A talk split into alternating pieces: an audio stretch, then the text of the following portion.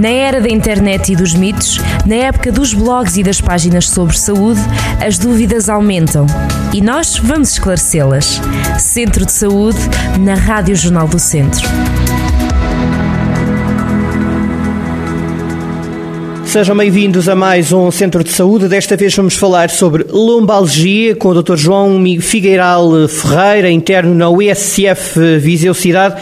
Doutor, bem-vindo ao Centro de Saúde, à Rádio Jornal do Centro. Como é que está? Tudo bem consigo? Está tudo bem e consigo, sim. Também, também. Tudo bem, tudo bem, doutor, tudo bem. Olha, lombalgia, começamos por aí. O que é que é? Pronto, a lombalgia é sinónimo de lombar e significa que é a dor na região abaixo das últimas costelas e acima dos glúteos. É, portanto, um termo que se refere a um sintoma e não a uma doença só por si. É, é um problema muito frequente que afetará cerca de mais de terços da população pelo menos uma vez na sua vida e sendo por isso uma, uma das principais causas de absentismo laboral. Eh, as suas características são variáveis, uma vez que pode ser ligeira, pode ser intensa, pode ser constante ou intermitente e tem duração variável. Eh, quanto à duração, estima-se que cerca de 40% dos casos melhorem em uma semana e, cerca de 90% melhorem em 3 meses. Eh, no entanto, a recorrência é frequente e ocorre em cerca de 85% dos casos ao longo da vida.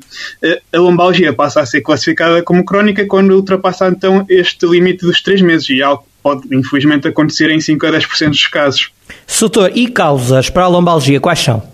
Pronto, mais 90% das causas são, de, são, são lombalgias de causa mecânica, ou seja, estão relacionadas com esforço.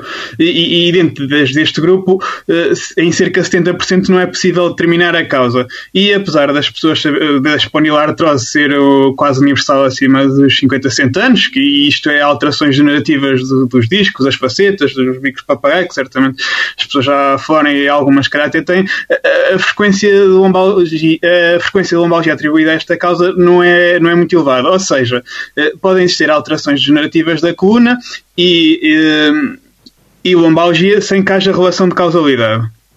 Além disso, só uma minoria dos casos de lombalgia, menos 2%, se devem a causas viscerais, isto é, aos órgãos abdominopélvicos, como por exemplo os rins, pâncreas ou, ou a aorta. Pronto, e por isso, num caso de lombalgia, com pouca probabilidade será destes órgãos e não vale pena ficar preocupado com doenças desses órgãos, a menos pronto que haja depois outros, outros sintomas. Exato. Soutor, é necessário sempre realizar exames de complementares diagnóstico, certo?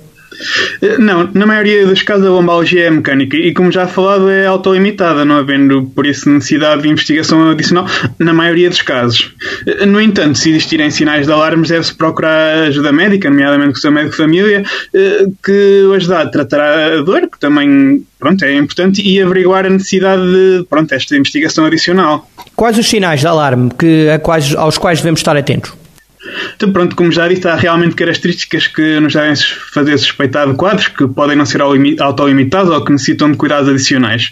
Assim, constituem sinais de alarme a presença de dor após trauma importante, como quedas importantes e relevantes, história de osteoporose ou uso prolongado de corticosteroides por ser fator de risco para a osteoporose, eh, dor com duração prolongada, sem resposta a tratamentos prévios ou a presença de déficits neurológicos, como seja a diminuição da força ou sensibilidade nos membros inferiores.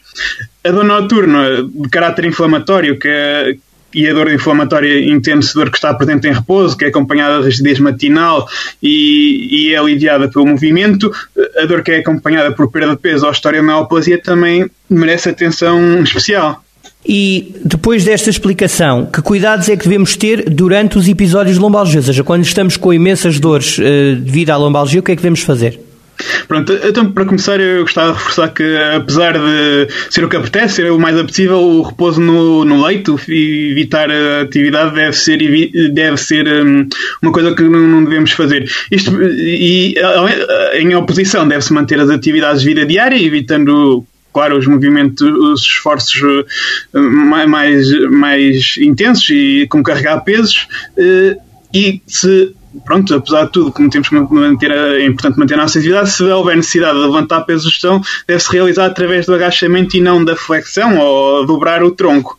O calor local, com, por exemplo, com sacos de água quente eh, e a massagem parecem também ajudar a controlar a dor nestes períodos de, de, de agudos. Para além disso, se necessitar medicação analgésica, certamente que tenha o seu papel, uh, será por dentro discutir com o médico qual a alternativa que melhor se adequará. E é sempre possível evitar novos episódios de dor devido à lombalgia, Sator, ou não? Sim, sim. Como foi dito, uma minoria pode cronificar. No entanto, para evitar novos episódios, o exercício físico visando o reforço muscular, nomeadamente dos músculos estabilizadores da coluna lombar, como a musculatura abdominal e os músculos paravertebrais, os lombitos que estão ao lado da coluna, eh, assim como o reforço dos músculos membro inferior, parecem ter efeito preventivo na, na frequência dos episódios dolorosos. Os exercícios de alongamento, com visto a aumentar a mobilidade lombar, pélvica e das articulações da anca, também parecem ser benéficos para este propósito. Eh, este objetivo pode ser conseguido através de tratamentos de medicina física e reabilitação eh, por fisioterapeutas ou através de, de, práticas como o pilates ou a natação, que são tidos como boas modalidades para, pronto, para alcançar este objetivo. No caso do Pilates, idealmente, pelo menos numa fase inicial, eh, e de forma a perceber as posturas corretas, eh, deveriam ser realizados sob supervisão, sob supervisão de profissionais com experiência e formação na área.